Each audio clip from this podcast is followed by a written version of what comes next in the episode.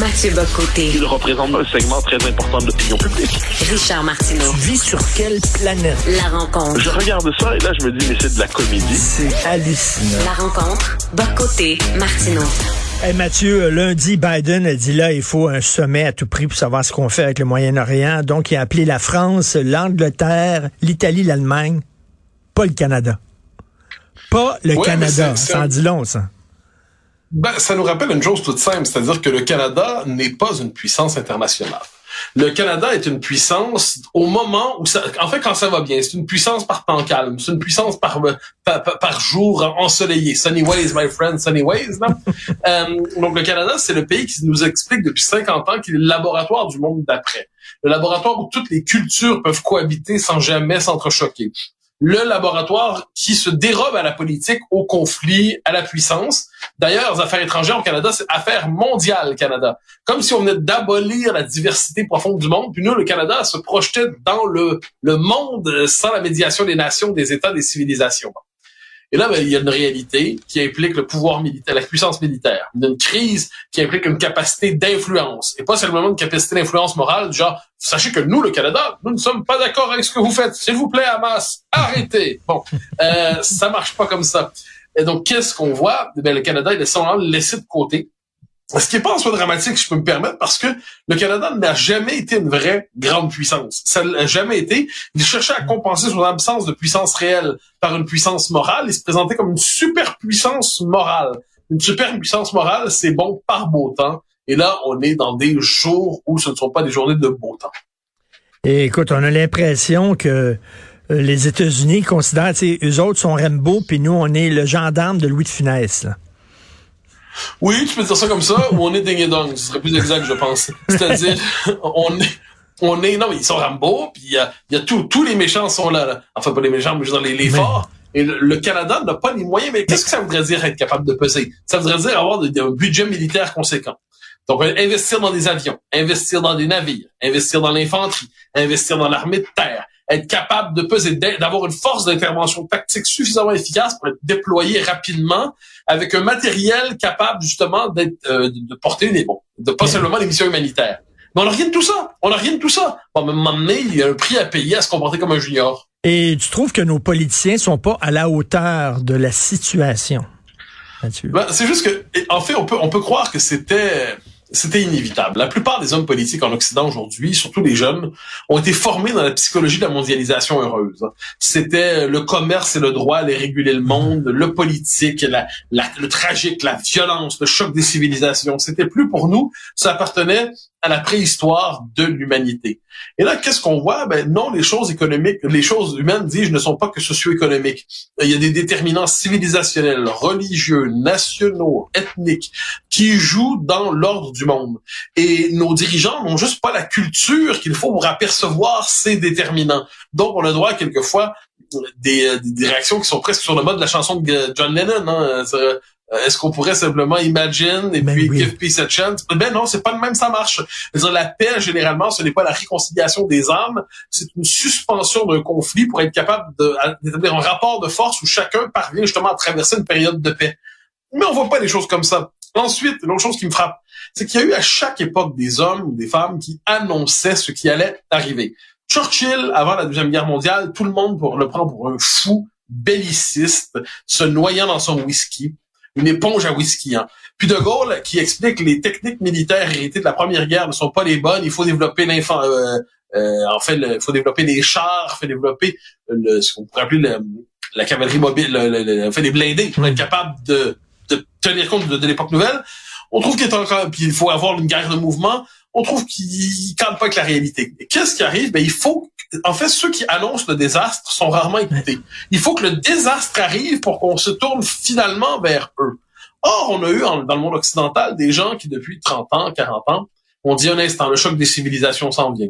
Un instant, et là on veut, et on on voit des, des tensions, puis on importe chez nous les conditions de ce choc des civilisations.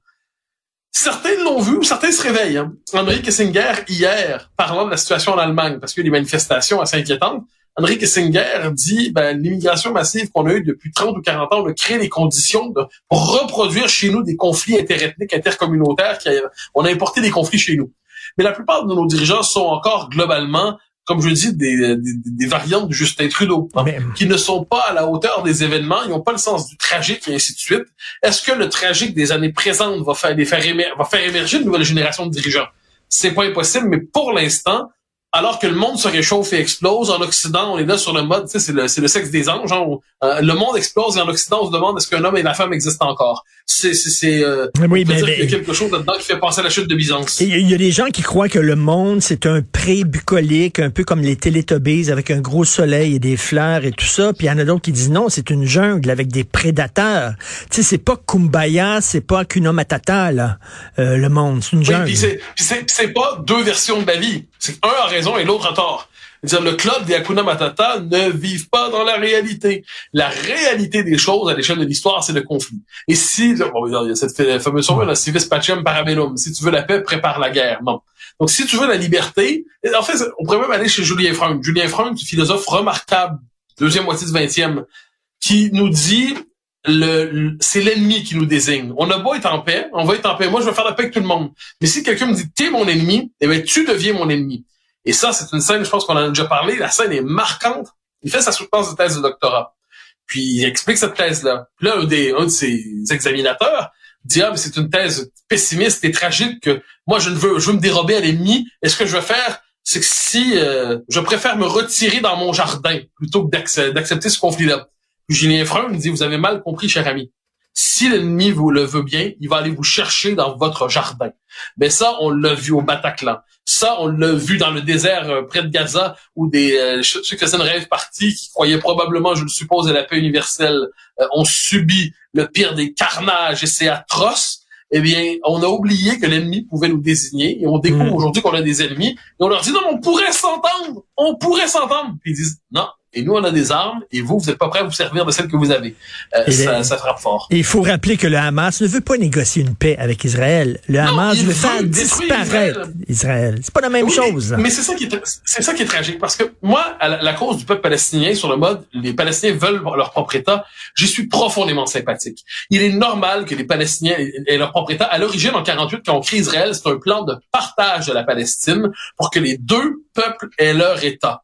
Alors, qu'est-ce qui s'est passé? Ben, ça aboutit, un seul des deux a réussi à avoir le sien. Donc, il faut trouver une solution, puis c'est une solution complexe pour être capable de trouver, c'est pas à court terme, hein, pour permettre aux Palestiniens d'avoir leur État. Mais ça, ça implique que les deux reconnaissent leur légitimité mutuelle. Palestiniens qui acceptent les, les Israéliens, les Israéliens acceptent les Palestiniens. Mais là, le Hamas, non, ce qu'on veut, c'est vous détruire, vous anéantir et vous génocider. Ben, Il n'y a pas moyen de faire la paix avec Mais- ces gens-là. Il n'y a pas moyen de trouver un terrain d'entente avec ces gens-là. Mais ils sont crampés, la masse, parce que, c'est- tu sais, il- il a le- les relations avec les pays arabes étaient en train de se normaliser. Tu sais, l'Égypte euh, avait normalisé ses relations. Mais Là, c'était l'Arabie, là, c'était l'Arabie saoudite qui était en train de normaliser ses relations. Et là, ça, ça faisait pas l'affaire du Hamas. Et là, euh, ça, ça devenait trop paisible dans le coin. Fait que le Hamas a décidé de foutre, la, foutre le bordel. C'est ça qu'ils veulent. Oui, mais, mais c'est réussi. C'est réussi parce que le Hamas vient de dire soudainement, désolé, parce que les, gouvernements arabes sont tenus par la rue arabe. Et si les gouvernements arabes étaient prêts à trouver des accords diplomatiques de normalisation de la situation d'Israël, la rue arabe demeure profondément emportée par la cause palestinienne, version la plus radicale. Qu'est-ce qu'on voit? Ben, c'est que tous les progrès faits pour normaliser la situation d'Israël dans ce coin du monde viennent, pour un temps tout le moins, au mieux de se congeler, au pire de régresser de s'émietter. Mais, mais, mais encore une fois, c'est le point de départ de tout cela. Si on s'interdit d'avoir une lecture claire des rapports de force, si on continue, nous, d'être dans le monde kumbaya, si on se dit qu'il suffirait de s'entendre, je sais pas qui j'ai vu passer il y a quelques jours qui disait, euh, qui faisait tourner sur la sur Twitter la chanson de Raymond Lévesque, Quand les hommes vivront d'amour, il n'y aura plus de misère. Moi, une chanson qui est belle, certes, mais une chanson niaise, surtout. Une chanson niaise. Parce que ça n'arrivera jamais un monde Oui. délivré du conflit. Tant qu'on va être sur Terre, il va y avoir deux personnes pour se taper dessus. Et puis le travail du politique, de la culture, c'est de faire en sorte qu'ils se tapent pas dessus sans pour autant abolir la possibilité qu'ils se tapent dessus. Parce que ça, c'est dans la nature humaine. Mais on n'a pas voulu entendre quelque chose qui ressemblait à ça depuis longtemps. Et bien, on en paie le prix aujourd'hui. Et je trouve ça tragique. Je le redis.